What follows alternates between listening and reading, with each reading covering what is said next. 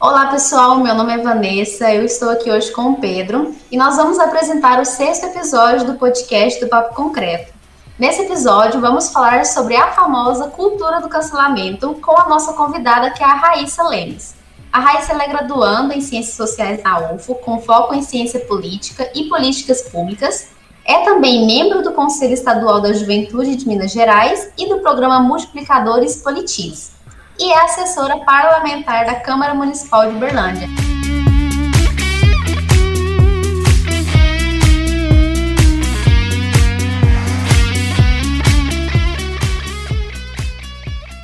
Então, Raíssa, muito obrigado por você ter aceitado nosso convite. Hoje a gente está trazendo um tema que é, tem sido muito comentado nos últimos dias, nos últimos anos, e é um tema que traz bastante polêmica.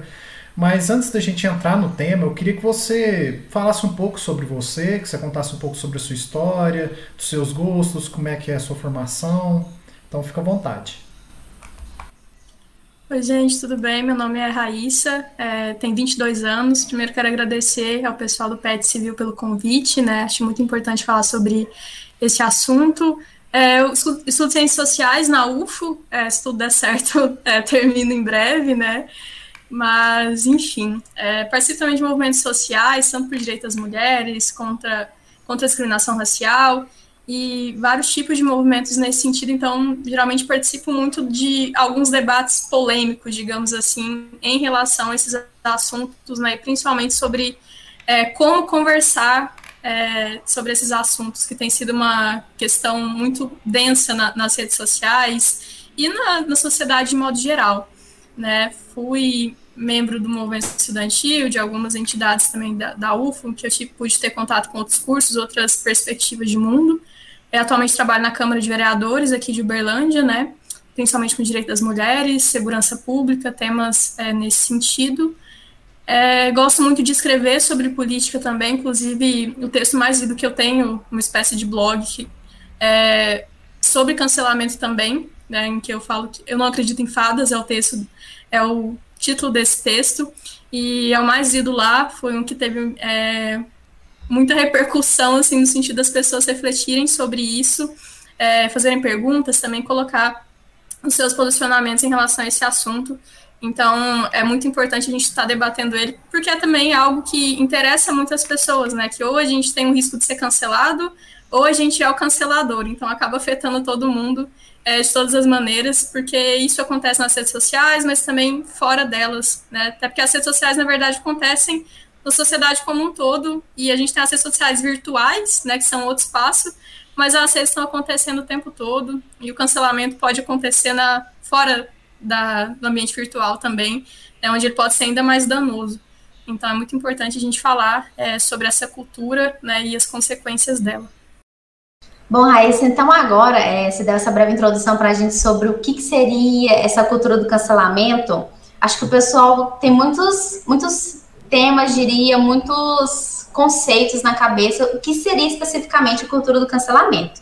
Então agora eu queria pedir para você, para o pessoal ficar mais por dentro do nosso tema, conta para a gente um pouquinho o que é em si essa cultura do cancelamento, que tanto se fala na internet, você falou também que pode ir além da internet, né? E qual seria o impacto dessa cultura do cancelamento na nossa sociedade atualmente? Bom, eu acredito que para a gente pensar o que é cultura do cancelamento, nós precisamos primeiro é, pensar esses dois conceitos separadamente, né? O que é cultura e o que é cancelamento em si. É, acredito que a gente reflete muito pouco, às vezes, sobre o conceito de cultura. Até que muita gente tem aquele discurso de, ah, tal coisa é cultura, tal coisa não é. Mas a cultura, na verdade, ela é um conjunto de representações que a gente faz na sociedade então não é questão de ser ou não ser, né? Ela existe e a questão é, é como nós interpretamos ela. Então, a cultura dentro do cancelamento também significa isso. É como a gente representa várias outras questões que são sociais e se tornam um, um aglomerado de coisas, né, que levam a um comportamento, que incentiva um comportamento ou, ou que impede outros. Então, é importante a gente pensar por que ele está associado a uma ideia de cultura e porque também muitas vezes é associado a uma ideia de política, né? Eu já vi ser chamado algumas vezes de política do cancelamento, que eu até comentei num texto que, na verdade, para mim é uma despolítica, porque impede o diálogo, ou limita o diálogo sobre alguns assuntos, né? E a política é sobre diálogo. Mas, enfim, em relação a esse conceito que está junto ao cancelamento, eu acho que é importante a gente pensar essas questões.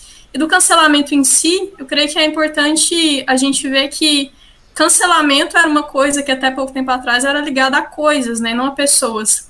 Então é muito estranho a gente estar tá fazendo essa coisificação de pessoas como se elas simplesmente pudessem deixar de existir, entre aspas, socialmente.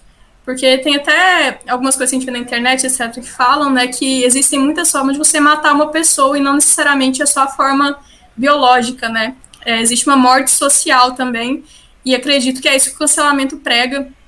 Então a gente poderia definir sinteticamente o que é o cancelamento, na minha perspectiva, sobre mais uma manifestação é, de uma deturpação da ideia de justiça, que a gente já tem há muito tempo na sociedade, né, que é uma percepção de uma justiça com as próprias mãos, digamos assim, só que o cancelamento vem para, digamos, aprimorar essa técnica e expandir ela mais ainda, porque agora ela tem né, esse suporte das redes sociais, é, também ela vai, vai, ser feita de uma forma muito mais expansiva do que era feita de, de outras maneiras. E, além disso, ela está ligada a N questões, porque o cancelamento muitas vezes é, é vinculado a pontos que são de fato muito importantes serem abordados e com isso se tenta legitimá-lo, né? Ah, eu estou falando de um assunto tá ligado a uma minoria social, então eu estou no meu direito de cancelar alguém.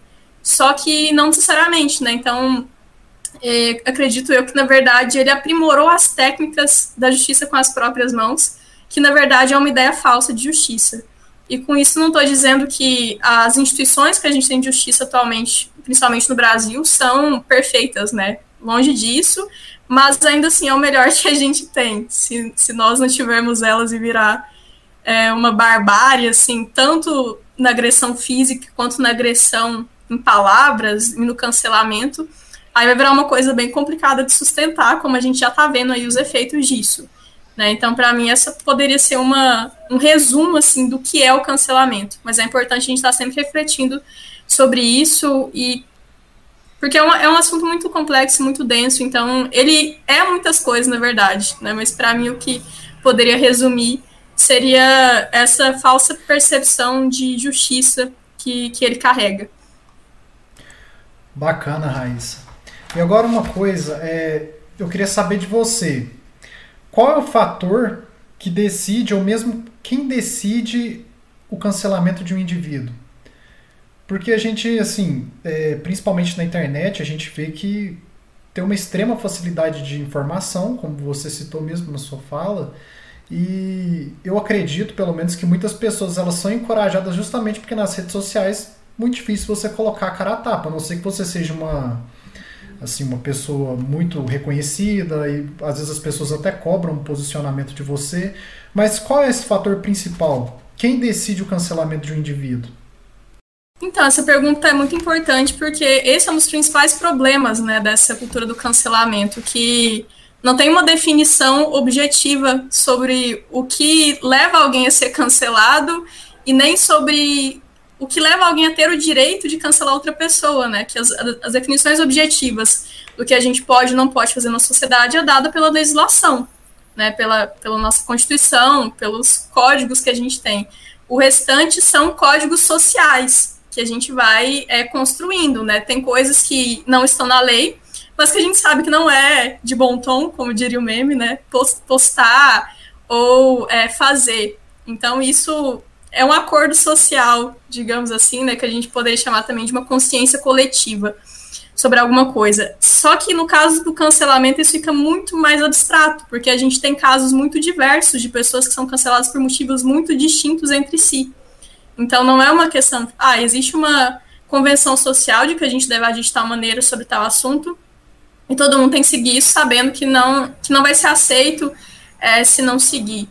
Na verdade, não, assim, é uma coisa que pode ficar a critério de cada um, né? Ah, eu, eu posso incentivar o cancelamento de uma pessoa que, que simplesmente fez uma coisa que eu não gostei e que é uma coisa pessoal minha. E não ah, uma grande questão social, algo assim. E nem nesses casos é legítimo, né? Porque a gente tem que ter outras formas de falar sobre temas sociais importantes também. É, tanto que nós já vimos várias consequências muito ruins é, do cancelamento falando de coisas muito importantes. Por exemplo, é, o combate ao racismo, ao machismo e várias pautas nesse sentido, onde essa cultura, na verdade, ela também distorce o modo como a gente tem que falar sobre esses assuntos, o que inclusive faz com que muitas pessoas se afastem é, desses temas, né, de falar sobre isso e de refletir suas práticas sobre isso, porque acreditam que a única forma de de que elas possam pensar sobre esses assuntos é a imposição, ou seja, se você não fizer exatamente o que eu estou dizendo, eu vou te cancelar. E não estou propondo uma reflexão sobre isso, porque isso é um assunto importante, né? Então, essa, esse é um dos problemas principais do cancelamento. A gente não tem é, uma objetividade em qual o critério para que alguém possa cancelar outra pessoa e qual o critério para alguém ser cancelado também. Porque a gente sabe as linhas gerais, né? Ah, eu tá, pode falar isso, não pode falar aquilo, mas virou o que muita gente chama pejorativamente de politicamente correto, né? Tanto que nós vemos vários comentários nas redes sociais falando politicamente correto, e isso, infelizmente, virou é, uma arma para desqualificar muitos movimentos que são muito necessários. E que, infelizmente, o cancelamento incentiva que essa arma seja usada, porque ele dá margem para que as pessoas é, digam que esse, esses assuntos estão sendo banalizados já que qualquer coisa que outra pessoa diga, eu falo que eu vou cancelar ela e não vou discutir, né? E não que isso tenha surgido com cancelamento, né? Já é muito difícil falar de alguns assuntos há, há algum tempo. Mas acho que agora isso ganhou uma repaginação também é, e consequências muito piores do que já tinha, já tinham, né? Mas essa é uma reflexão que eu faço muito, que é no, principalmente aqui na internet, né? No, no tribunal da internet, quem é que é o juiz e por qual qualificação que essa pessoa tem que passar antes de ser um potencial cancelador ou canceladora. Porque se a gente for levar o, é, o exemplo né, da justiça formal, institucional, um juiz tem que passar por muitas formações e muito entendimento sobre a matéria que ele está tratando para poder julgar alguém. E mesmo assim, ainda existem falhas. Nós temos muitas pessoas que são presas injustamente, temos muitos processos que não têm o andamento que deveriam ter, segundo a lei. Então, se até uma pessoa que passou por todas essas formações e tem objetividade sobre o que, que ela tem que julgar, é, tem erros, então imagina o cancelamento, né? Então, essa não é a comparação possível, assim, não quero só fazer um paralelo entre justiça formal e justiça com as próprias mãos, mas eu falo porque acredito que é uma ideia-chave para a gente entender como funciona o cancelamento, porque ele parte desse pressuposto de que a minha intenção é essa questão de uma perseguição do outro, até que eu consigo convencer outras pessoas também de que aquela pessoa está errada e de que a própria existência dela é, ofende alguma coisa que eu defendo ou que eu estou falando. Então, por isso, ela não deve mais falar nada, ela não deve ser. Enfim. E não quero naturalizar também pessoas que realmente falam coisas muito absurdas, que fazem coisas muito absurdas, né? Eu acredito que isso tenha sim que ser apontado né? Olha, isso não é legal, não é assim que funciona. Mas eu acredito que existem muitas formas a gente fazer isso que não passem por essa ideia tão rasa é, que é o cancelamento, né? Que é simplesmente, ai, não existe mais. Sendo que a pessoa continua existindo. Tanto que uma das críticas também que eu faço é que o cancelamento é algo muito temporário. A gente vê, por exemplo, pessoas que foram cancelados, famosos, né, que foram cancelados é, no início da pandemia, porque estavam promovendo aglomerações, fazendo festa normalmente. Então, nós tivemos famosos que foram é, cancelados por essa e por outras práticas, e hoje em dia já é, ninguém lembra disso praticamente e, e, seguiu a vida, até que eles sejam cancelados de novo por outro motivo. Então, na verdade, é uma ideia muito falsa de. Porque nem o objetivo ele cumpre, né? Que eu quero cancelar a pessoa, mas é só por comprar de validade. Então não tem nenhum ganho com isso, nem para quem está promovendo o cancelamento, porque não faz sentido sob nenhuma perspectiva. E é algo muito esquisito, né? Se você pensar no cancelamento. Ah, vou cancelar a pessoa porque ela tem uma opinião contrária à minha. Às vezes acontece isso. Tipo assim, não entra na minha cabeça, ah, vou cancelar essa pessoa.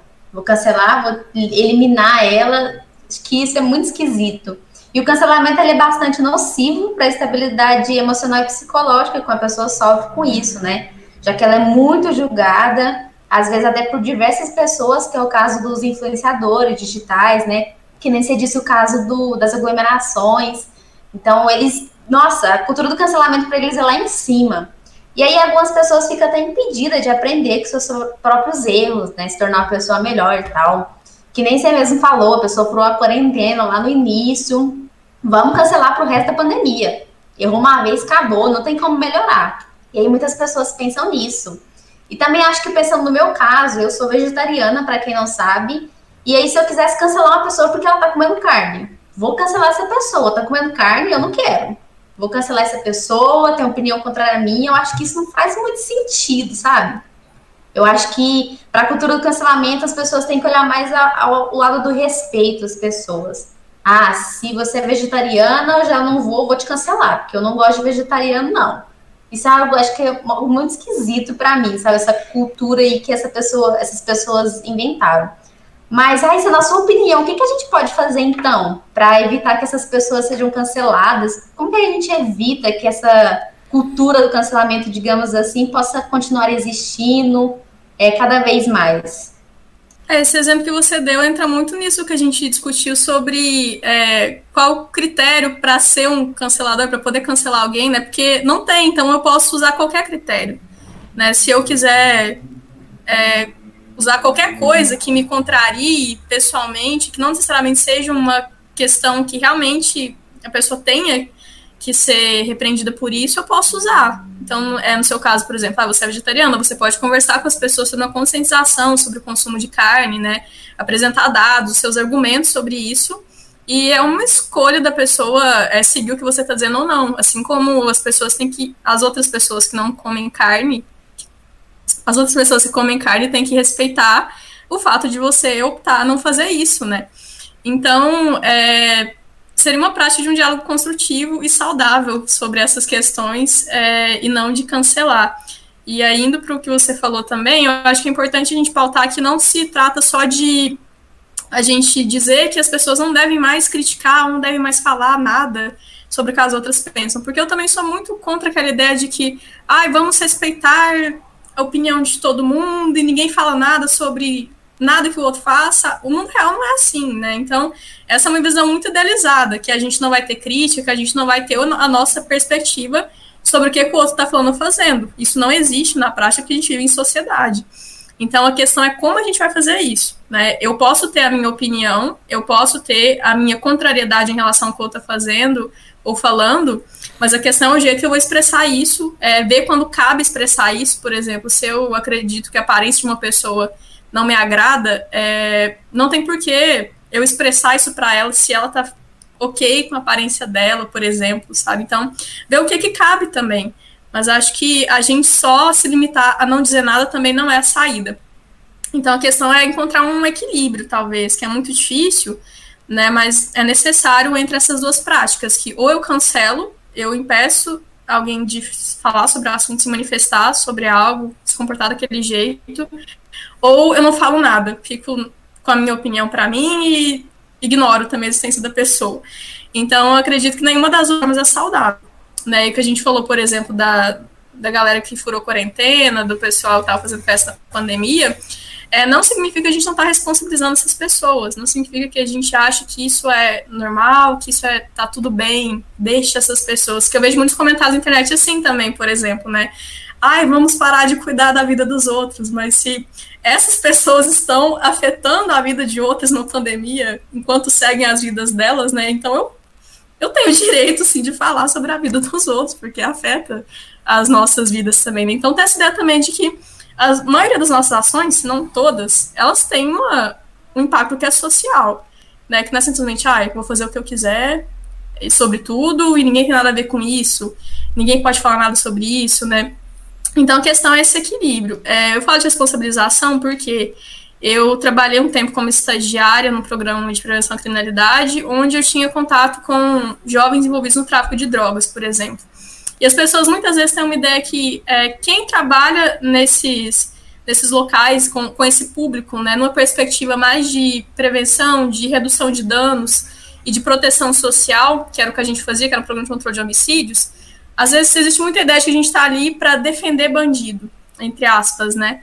Que com certeza muitas aspas, porque a gente fazia muito um processo de responsabilização com eles. Assim, ah, eu tô aqui para sim evitar que você morra nesse, nesse contexto que você vive.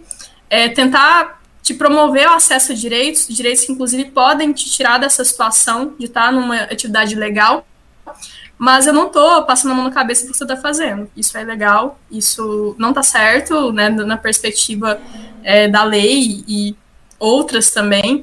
Então, era um processo que, que a gente chama de responsabilização, que eu acho muito importante falar nisso.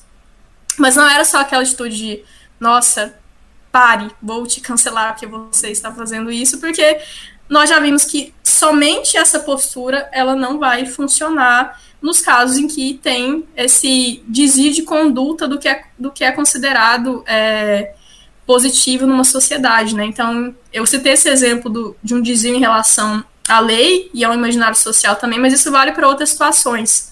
Então, como eu vou lidar com isso? Né? Eu tenho a minha perspectiva, todo mundo tem a sua sobre tudo. Mesmo que a gente não fale, a gente tem. Né? Então, é, como não ser cancelado, eu acho que entra muito nesse assunto também a gente é, não tem que falar que, ah, para você não ser cancelado, não fale nada. Porque eu vejo que muitas celebridades, por exemplo, têm essa ideia, figuras públicas têm essa ideia que, ah, então para eu não ser cancelada, eu, eu, evitar falar besteira sobre um assunto, eu não vou falar nada. E muitas vezes são assuntos importantes, igual a, a pandemia, né? Muita gente tem fa é, evitado falar da pandemia, se quer falar sobre o número de mortes, porque acredita que é, não tem que falar sobre isso ou pode cometer equívocos falando sobre isso, né? Então existem muitos temas que não tem como a gente não falar simplesmente, né? Isso não vale só para pessoas famosas, mas eu vejo muita gente também, em geral, falando isso, né? Até uns colegas da UFO, eu vi falando essa questão de, ai, eu tenho receio de falar de política na internet e falar bobagem. Então, assim, é claro que a gente tem que ter um filtro sobre as coisas que a gente fala, né? Por exemplo, pesquisar de postar um dado, né, alguma coisa assim, ver se isso é verídico, né, em época de fake news. É, mas não quer dizer que a gente não possa falar. Eu vejo que ah, gerou muito esse medo, né? E que às vezes uma solução para não ser cancelado é, é tido isso de, ai, eu não vou falar, então tá tudo bem. Mas essa não vai ser a solução que a gente vai ter, porque fica só debaixo do tapete, né? Eu até falei sobre isso também no, no texto que eu fiz em relação a essa questão, que a pessoa, mesmo quando ela não diz, ela pensa. Então, é, se uma pessoa discorda de mim num assunto de política, por exemplo, é, e eu acho que tá tudo bem se ela não tá falando porque ela tem medo do que eu, de eu cancelar ela, ela vai continuar pensando isso, é, não, não vai mudar, e ela vai continuar falando disso com pessoas que não têm o risco de cancelá-la. Então, eu posso lá descer ela em alguém que discorda de mim na internet, a pessoa fica com medo de falar sobre aquilo perto de mim, ou onde saiba que eu vou ver. Ela pode, inclusive, me bloquear dos stories dela, de qualquer coisa, e eu simplesmente não vou ver. E, e para mim vai parecer que tá tudo bem, né? E ela continua falando disso no emprego dela, na, nas redes dela para outras pessoas, e a situação continua existindo. Então, é, essa ideia de que só não falar é a solução, ela é muito ilusória também. Então, é, mas em direto ao ponto que eu delonguei muito aqui, né? O que não. Como não ser cancelado, para mim, na verdade, é como a gente vai falar disso para evitar o cancelamento, né? Então a gente tem que ter em mente que as pessoas vão errar, as pessoas vão ter é, perspectivas diferentes da gente sobre muitos assuntos, sempre. Porque tem que diferenciar isso também. O que é realmente um erro e o que é uma perspectiva diferente da minha que talvez eu esteja errado, né? Dependendo do, do assunto, dependendo do, do que, sempre contextualizando. Né? Tem coisas que são inquestionáveis, que, que são posturas erradas, mas enfim, nem sempre. Então, eu acredito que como não ser cancelado é muito da forma como a gente vai lidar com, com essas diferenças. O cancelamento é basicamente sobre isso, né? Se todo mundo agisse da mesma forma exatamente, não iria ter cancelamento, porque não iria ter essa divergência, assim, né? E também a gente incentivar a conversa sobre o cancelamento. É uma forma de não ser cancelado, mas também evitar que outras pessoas sejam.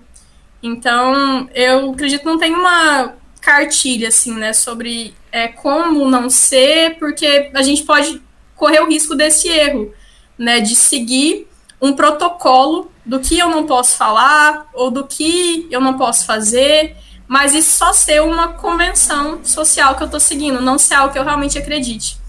Então, eu acredito que, na verdade, a gente tem que conversar mais sobre como a gente vai debater esses assuntos. Não é que tenha todo mundo que ser paz e amor, nunca discutir sobre nada, né? Mas o, a forma como essas discussões acontecem é muito importante. Eu falo muito sobre isso porque eu falo muito de política nas redes sociais, por exemplo, né? E eu mesma mudei muito o jeito de fazer isso ao longo dos anos. Eu era muito mais agressiva, muito mais com potencial de ser uma canceladora, se fosse naquela época, né, esse assunto é, do que eu sou hoje. Hoje eu sou muito mais é, democrática, digamos assim. Né? Não quer dizer que eu concorde com tudo, eu questiono várias coisas que me falam na internet, ou que eu vejo na internet, mas ainda assim o jeito de falar mudou muito. Então, é, não ser cancelado para mim é falar sobre cancelamento para que ele não aconteça mais. E para que a gente possa melhorar a nossa interpretação sobre como falar da, dessas coisas, não só de política, mas de qualquer assunto que envolva cancelamento, que não é só as polêmicas, mas qualquer assunto, porque aí não tem critério, né? Então, ah, se eu gosto de ovo frito e a pessoa gosta do ovo cozido, eu posso cancelar ela. Então, assim, não tem muito assunto definido, né? Então, qualquer coisa pode acontecer. Mas acredito que a, a forma de não ser cancelado é a gente enfrentar esse debate. Porque eu vejo muita gente também se silenciando diante disso. Eu vejo muitas pessoas que veem outras pessoas serem canceladas e ficam caladas porque têm medo de serem canceladas também e acabam compactuando com essa ideia de modo geral e acho que isso é muito ruim e fazer um último comentário também sobre essa questão dos efeitos psicológicos, né, psíquicos que já vi casos muito extremos de pessoas que foram praticamente incentivadas ao suicídio ou algo desse tipo por conta de comentários na internet, por conta de posturas na internet. Então, isso é muito complexo, muito sabe, não sei nem definir, assim, as pessoas serem incentivadas a esse tipo de coisa, e é um dano muito grande para a saúde mental. É você achar que todo mundo te odeia. E talvez, no determinado nicho, talvez realmente todo mundo possa te odiar mesmo, né? Mas é uma ideia muito insuportável para conviver. Mesmo que isso nem sempre leve a, a essa ideia, né, de colocar fim de fato à vida, é uma sensação muito insuportável. Quando a gente tem, por exemplo, uma briga na faculdade, coisa assim, sente que as pessoas não gostam, mas a gente não querem falar mais com a gente, isso é muito ruim. Então, expandindo isso para ambientes maiores fica pior ainda. Eu já vi casos muito é, complicados acontecendo sobre isso, inclusive casos equivocados. Teve uma menina indígena que ela foi praticamente linchada virtualmente na época daquele debate sobre as fraudes em cotas raciais e que, na verdade, ela era de fato indígena, com a documentação da FUNAI e tudo, e falaram que ela não era por conta de estereótipo, assim, de aparência. É, não lembro exatamente, mas acho que era, ah, você tem luzes no cabelo, como se indígena não pudesse ter. Então, é, assim, a gente tem vários exemplos de equívocos muito grandes nessa questão do cancelamento e que causam dano muito grande para as pessoas envolvidas também, né? Então é preciso pensar nessas consequências que eu vejo que a gente fala muito de saúde mental, esse discurso muito bonito na internet, na universidade, fora dela, mas a prática não condiz com a realidade. Então a gente está falando de saúde mental ao mesmo tempo que fica perseguindo e ou sendo conivente com a perseguição de outras pessoas, e mesmo que seja por motivos que a gente considere que sejam é, legítimos, a forma adequada de fazer as coisas não, não é essa, né? Não só nesse assunto que eu citei, mas em em várias outras coisas. Então, acho que desse não ser cansado é importante também a gente olhar mais para o quanto a nossa prática, o nosso discurso está sendo contraditório. A gente só delega para o outro, né, a função é, de zelar pela saúde mental, e é muito bonito postar frases sobre isso na internet, mas o que, é que a gente está fazendo, né, para realmente tentar contribuir para a manutenção da saúde mental das pessoas. Que não quer dizer, ah, eu nunca vou criticar a pessoa que ela ficar ofendida. Não, você pode criticar, mas não precisa criticar no ponto que você vai perseguir uma, é, ela, incentivar um monte de gente também a perseguir ela nessa maluquice de que a pessoa tem que ser cancelada. Né? Então, assim, mais, mais uma vez é a forma. Raíssa, um ponto muito bacana que eu acho que você trouxe é o medo, né?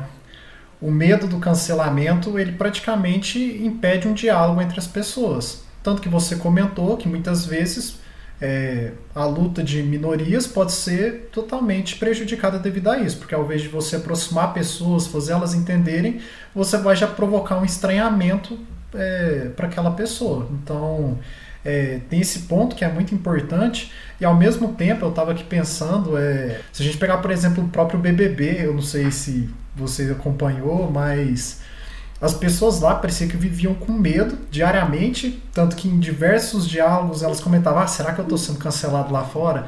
Parece que atrapalha até a naturalidade da pessoa de encarar os próprios erros dela, né? Parece que ela vive de uma maneira robotizada, ela não tem mais tanta flexibilidade para conversar com as pessoas.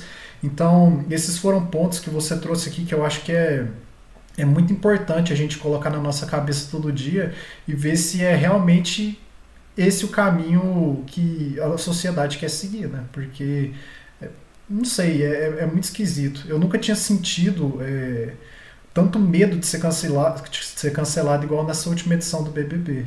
Parecia que em todo, todo quanto é diálogo, o pessoal que ia tratar de alguma pauta, é, sempre existia aquele medo né, de conversar, o medo de se expressar, então eu achei achei muito, sei lá, muito pesado a forma como as coisas estão evoluindo ultimamente. E também um ponto que você trouxe praticamente, que é muito importante, é o efeito manada, né? Porque muitas vezes ocorre o boicote de pessoas ou, ou mesmo empresas é, eu queria saber assim, por que, que isso acontece? Por que, que as pessoas são tão incentivadas nesse efeito manada? Seria assim algum é, devido à facilidade das redes sociais, você não ter que mostrar o seu rosto? Como que funciona isso? Bom, acho muito interessante isso que você falou do Big Brother Brasil e tanto assisto como esse foi o motivo para eu fazer esse texto, né, que eu escrevi sobre o, as fadas sensatas, porque eu vi esse debate ganhando uma repercussão assim muito estranha na época do Big Brother, né, que virou aquilo que eu chamo do antagonismo, né, entre as fadas sensatas e entre os, os homens escrotos, como o Prior, né, por exemplo, foi considerado lá na época. Hoje, inclusive, ele é adorado nas redes sociais, tem um monte de... Mas, enfim. É, então, eu fiz esse texto muito baseado nisso, que foi um, uma base muito grande da minha reflexão sobre esse assunto cancelamento. Porque o cancelamento ele é muito recente como fenômeno, assim, relativamente a outros que a gente tem, né? Deve ter no máximo uns dois, três anos que a gente começou a criar as, as raízes para isso de fato, né? É, e acho que nessa época do BBB, do BBB da edição passada, né, foi um período de muita efervescência, assim, desse debate sobre cancelamento. Acho que foi quando realmente se fixou essa discussão tanto na, nas redes sociais e afins, quanto na preocupação né, das pessoas de serem canceladas. Então, eu acredito que é muito importante a gente pensar nesses termos, até porque tem um referencial que eu sempre uso para isso, que é um livro que chama Rituais de Sofrimento, de uma socióloga que chama Silvia Viana, que ela analisa os reality shows. E, inclusive, o nome do livro tem a ver com isso, né? ela, caracteriza eles como rituais de sofrimento. Várias práticas que levam sofrimento, porque a pessoa se expõe a diversas situações que geram isso é, para ela, né? E para outras pessoas também, de certa forma. Então, isso não quer dizer, ah, estamos militando para que vocês não assistam mais Big Brother. Não é isso, gente. Eu assisto, eu adoro Big Brother. Mas não quer dizer que a gente não possa ter uma análise sobre, sobre esses reality shows. Inclusive, eles nos mostram muita coisa, né? Sobre vários assuntos. E sobre várias coisas que acontecem na sociedade fora do reality show. Que ele é como se fosse um tubo de ensaio, assim, né? Da, é, do que acontece fora dali, claro que com diferenças, né, mas é, dá para perceber muita coisa. E acredito que, que eles mostram muito para a gente sobre o que é a cultura do cancelamento, né? Porque nesse livro que eu citei, a Silvia ela vai falar que o ritual de sofrimento, né, a questão de você estar num jogo, ela não é nem sobre você ter uma aceitação, sobre você se sentir realmente bem com aquilo é, todo jogo do reality show se baseia numa ideia principal que é não ser eliminado. Então não é que ah, eu tô no reality show porque eu eu vou ganhar dinheiro, algo assim. Não é essa a base do reality show. A metodologia dele, o princípio dele é não ser eliminado. Então, o que você tem que fazer para isso? Aí a gente pode pensar várias outras questões. Como é que eu consigo não ser? E aí, para isso, eu tenho que me comportar de um jeito que seja agradável para quem está me assistindo mesmo que seja para um público é, específico, mas que eu sei que esse público tem capacidade de me, me manter ali. Por exemplo, eu, posso tentar permanecer através da polêmica, se eu sei que muita gente vai me apoiar. Porque isso vai ser uma conduta apoiada socialmente, mesmo não seja por todo mundo. Então, primeiro eu tenho que fazer isso, e segundo, eu tenho que eliminar os meus adversários. E o cancelamento pode ser uma forma de eliminar os adversários também. Né? Quando eu, por exemplo, evidencio as falhas deles, ou quando eu aponto para eles algumas coisas, isso pode ser uma estratégia para que eles sejam queimados, entre aspas, fora da, da casa, né? E eu me mantenha no jogo. Então, essa questão do não ser eliminado, ela é muito importante porque ela pode ser estendida para fora dos reality shows. Ela não é só so em relação a eles. Eu ia falar sobre eles, pareceu um meme, é sobre isso. é, mas, então, não é em relação apenas aos reality shows. É em relação à sociedade. Porque não é que aqui a gente tem câmeras 24 horas e vai ser eliminado da casa. Não é isso. Mas a gente, de certa forma, pode ser eliminado da sociedade na, é, na legislação, legalmente, eu, eu posso ser eliminado se eu for condenado e for preso, né, ficar em reclusão é, de liberdade, e eu posso ser eliminado socialmente, mesmo que não tenha um crime contra mim formalizado, algo assim, eu posso ser eliminado quando eu sou cancelado, por exemplo. Que aí é, eu não correspondi ao que se esperava de mim em termos de conduta social, e eu vou ser punido por isso. Então, essa também é uma forma de eliminação. Então, é muito interessante a gente fazer esse paralelo, que as coisas acontecem é, nos dois contextos. E acho importante fazer essa reflexão também, né, que esse jogo de eliminação veio para fora da casa, ele vem para fora, e a gente fica na mesma sensação dos participantes do reality show, mesmo não tendo câmeras 24 horas, que é a sensação constante de vigilância sempre vai ter alguém para me apontar se eu tô certo, se eu tô errado. E não só isso, mas vai ter alguém para me dizer é, se eu vou ser cancelado ou se eu não vou ser. Então, é, eu acho um paralelo fantástico sobre o que está acontecendo aqui nesse período do cancelamento. Aqui fora, no caso, né? Fora da casa do Big Brother, etc. E, então, só para dar essa contextualizada, assim, num, numa referência muito boa que eu vejo so, sobre esse assunto, é, e o efeito manada tem muito a ver com isso também, né? Que é essa reprodução de uma conduta que é considerada adequada. Então, ah, se muita gente está achando que, que isso é bom, eu vou entrar no hype, digamos assim, né, no que está sendo bem falado nas redes sociais e em geral, e vou compactar com isso, porque é muito mais fácil você aderir a uma coisa que tem uma larga adesão e ter um acesso livre a esse grupo que está defendendo isso do que você ser contrário.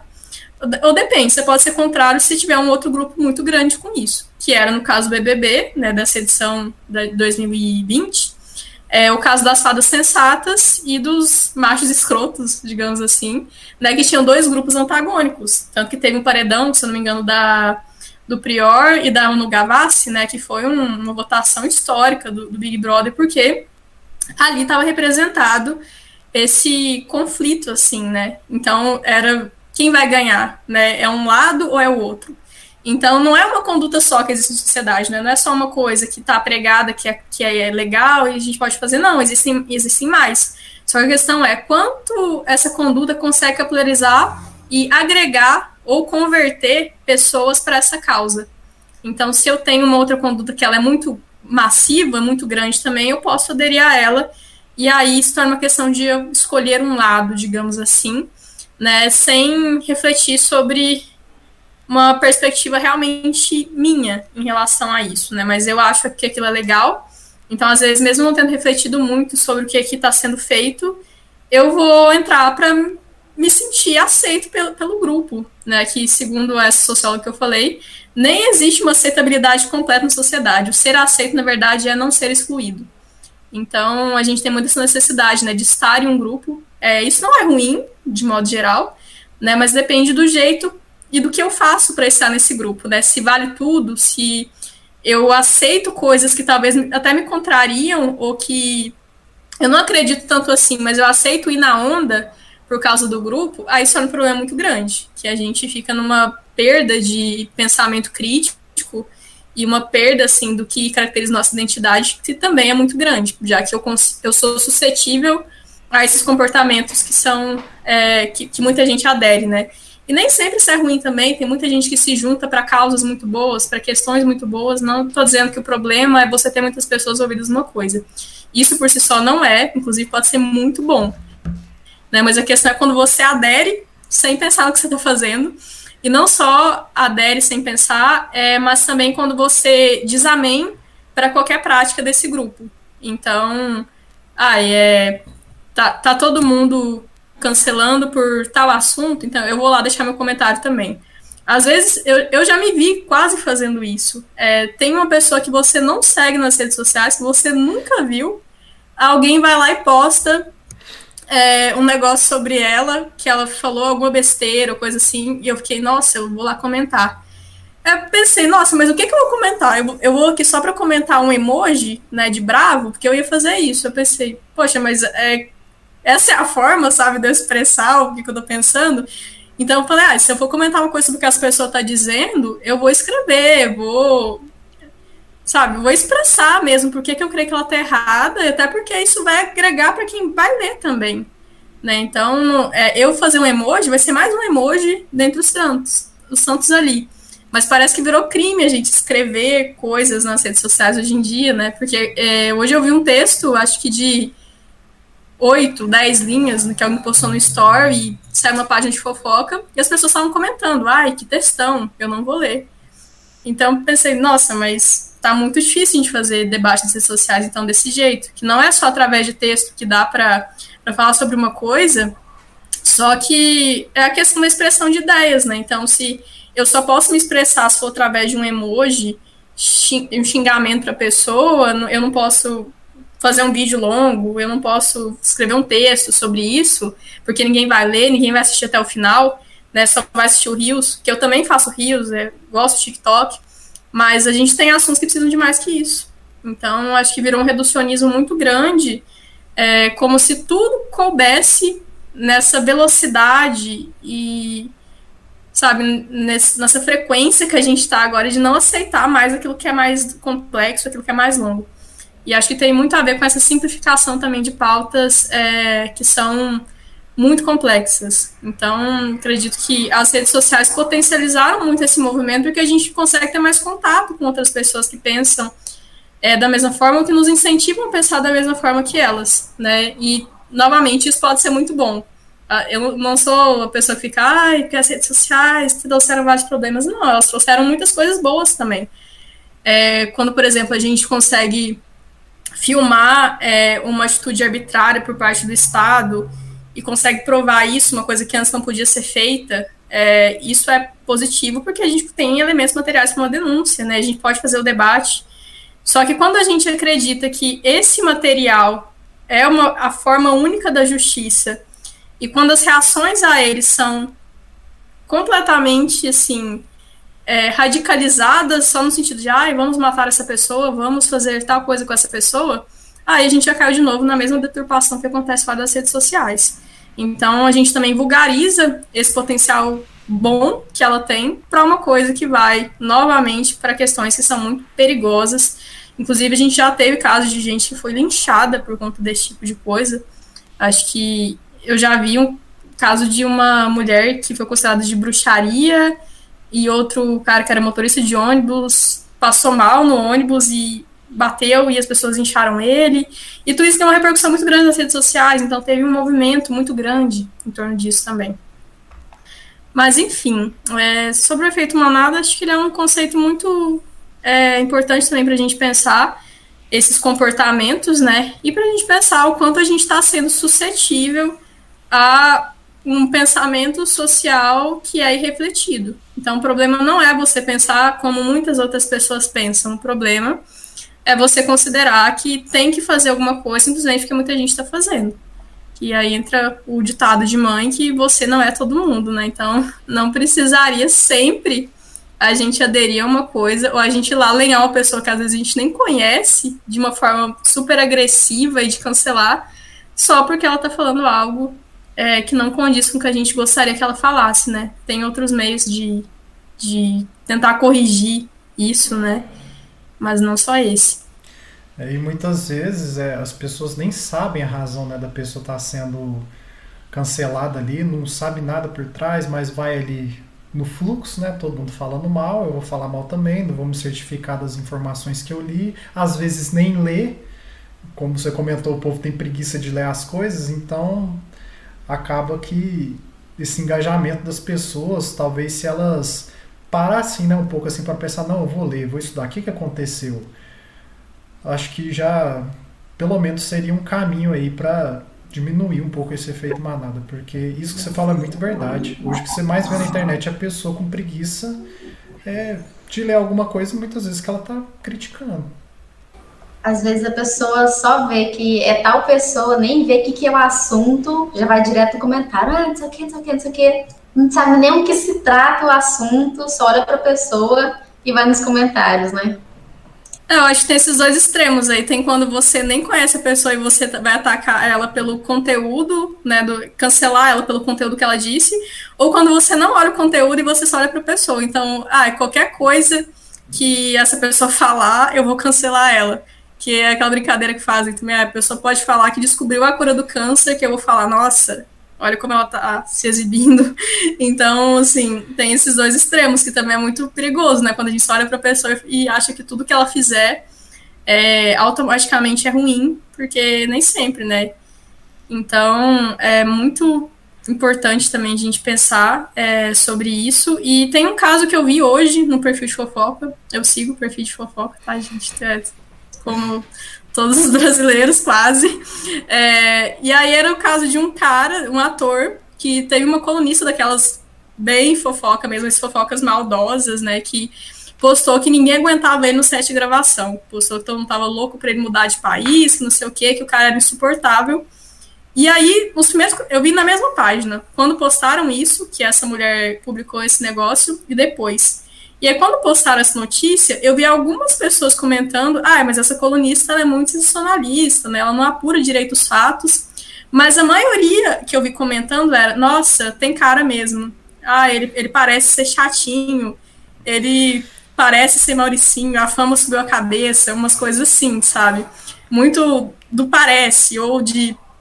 Ah, ele fez tal coisa lá em 1985, então por isso ele deve ser uma pessoa escrota até hoje.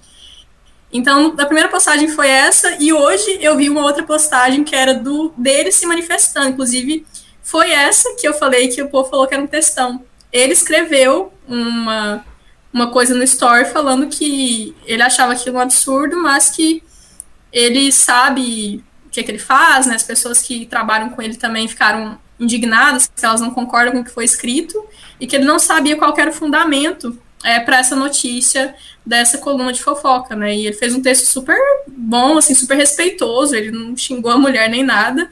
É, e aí o pessoal já começou a comentar: nossa, mas realmente, essa colunista, ela só apura de uma pessoa e fala que todo mundo pensa assim.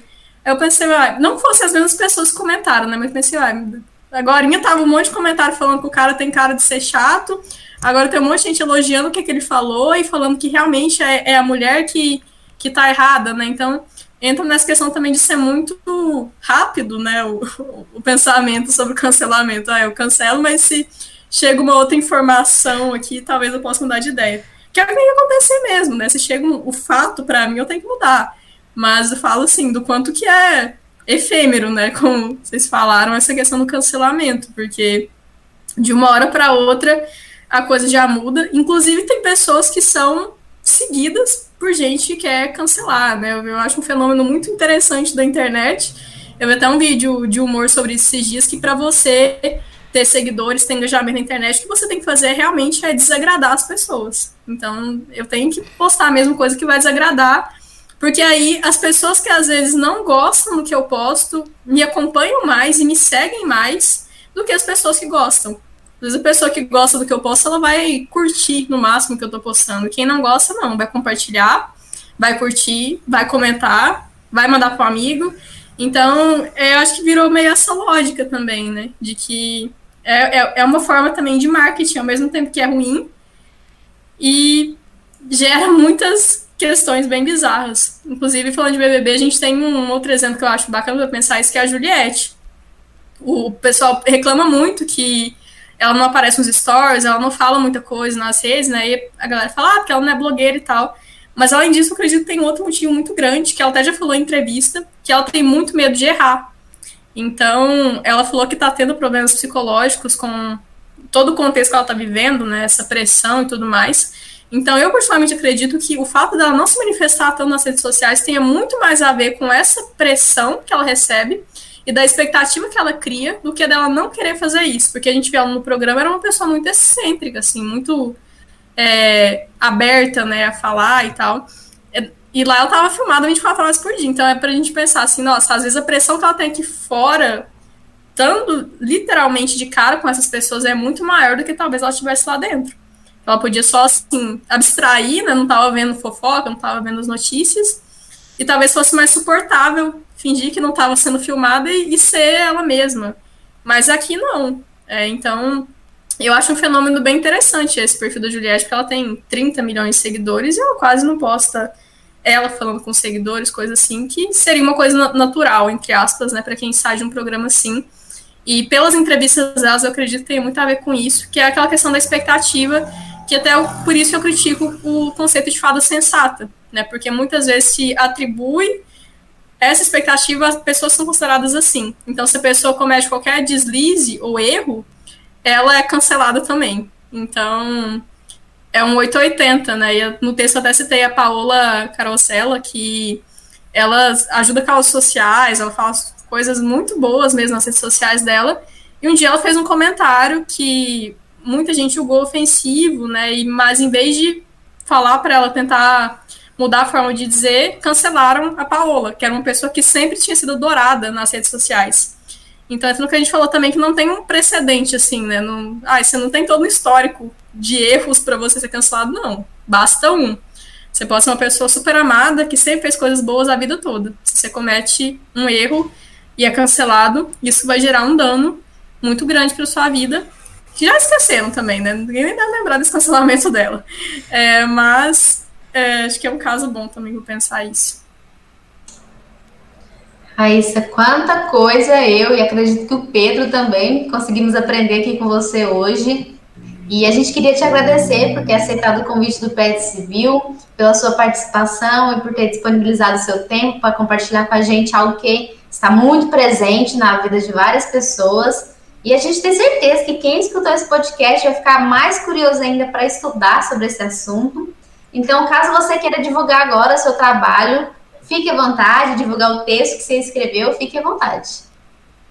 Bom, gente, eu que agradeço o convite novamente. É, eu fico muito feliz que cada vez mais gente esteja se propondo a enfrentar esse debate, né? Inclusive, é, eu participo de uma plataforma chamada Politize, que é de educação política. A gente fez recentemente o festival Não Me Cancela, que até rolou um episódio que expressa muito sobre o que a gente conversou, que invadiram a oficina, né? É, aquelas pessoas que não colocam foto nem nome para tumultuar e tentar fazer com que não acontecesse.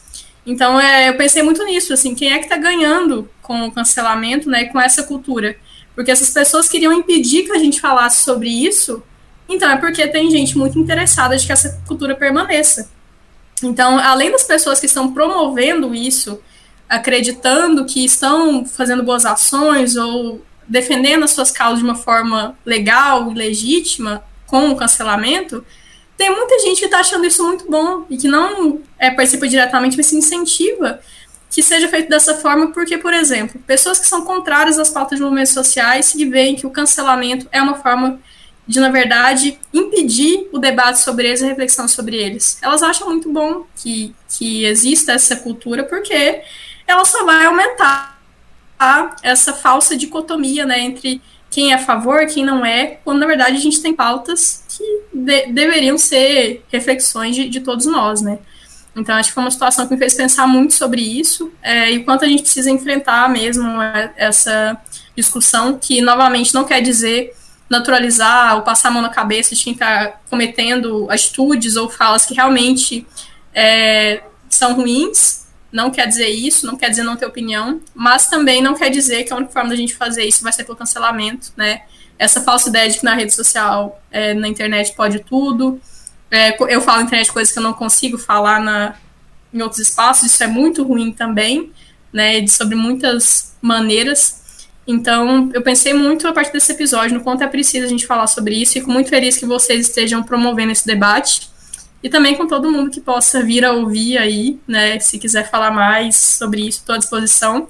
Esse texto que eu falei, ele está lá no Medium, que é uma espécie de rede social para escritores, então tem um perfil lá. é Raíssa Lemes, dá, dá para encontrar com, com o nome ela de usuário. E também falo sobre política nas minhas redes sociais, principalmente no Instagram. Estou é, tentando me aventurar pelo Twitter, que é uma das principais fontes né, do, do cancelamento, das principais raízes. Eu só acompanhava assim, as, as threads, os debates lá, mas estou tentando também postar algumas coisas é, no Twitter, mas principalmente no Instagram. É, meu arroba é Railemes com Y e dois, dois S, para quem quiser conversar mais sobre isso ou seguir.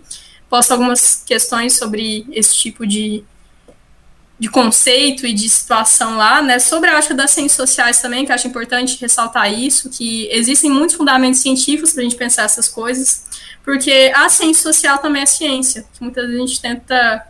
É, muitas pessoas tentam desqualificar, né, enquanto uma ciência, mas também é. Então, a sociologia pode ser uma ferramenta muito interessante para a gente compreender esses fenômenos e compreender a verdadeira raiz deles, que nem sempre é o que a gente pensa, né? Então, sair do senso comum e explorar é, novas perspectivas e possibilidades sobre assuntos que afetam todo mundo, não só quem estuda ciências sociais. Então, recomendo que todos vocês façam isso também. E para quem quiser ler o famigerado texto que eu falei aqui e mais coisas em relação a isso, acesse lá no Medium ou pode falar comigo também. Estou aberta ao diálogo, né? Porque ser contrário ao cancelamento é ser a favor do diálogo. Então, eu estou a favor de conversar sempre sobre esse assunto, mesmo com quem seja favorável ao cancelamento, mesmo com quem pratique, porque todos nós praticamos em algum momento, né, mesmo que a gente não chame, não nomeie desse jeito, a gente já praticou cancelamento alguma vez na vida com alguém, mesmo antes de existir esse conceito, né, então é importante a gente reconhecer também isso e tentar melhorar, que essa é a, é a pauta central de tudo, tanto para quem faz cancelamento quanto para quem é cancelado, a gente pode melhorar, a gente pode evoluir muito nisso, e isso diz muito sobre muitas coisas que a gente está vivendo no Brasil hoje, tanto em termos de movimentos sociais quanto de política. Né? A gente não consegue conversar sobre política, é, então ter uma educação sobre isso, ter uma consciência em relação a isso e a todos os temas que tangenciam esses pontos é extremamente importante. Eu acredito que a iniciativa de vocês é, contribui muito é, para que isso aconteça. Obrigada ao PET Civil e também para quem está ouvindo esse episódio. Então é isso, pessoal. Esse foi mais um episódio do podcast Papo Concreto. Espero que tenham gostado bastante sobre o tema que trouxemos. E o podcast dará continuidade em julho, quando retornarmos das nossas férias. E a gente vai falar no próximo episódio sobre engenharia civil. Então, até mais.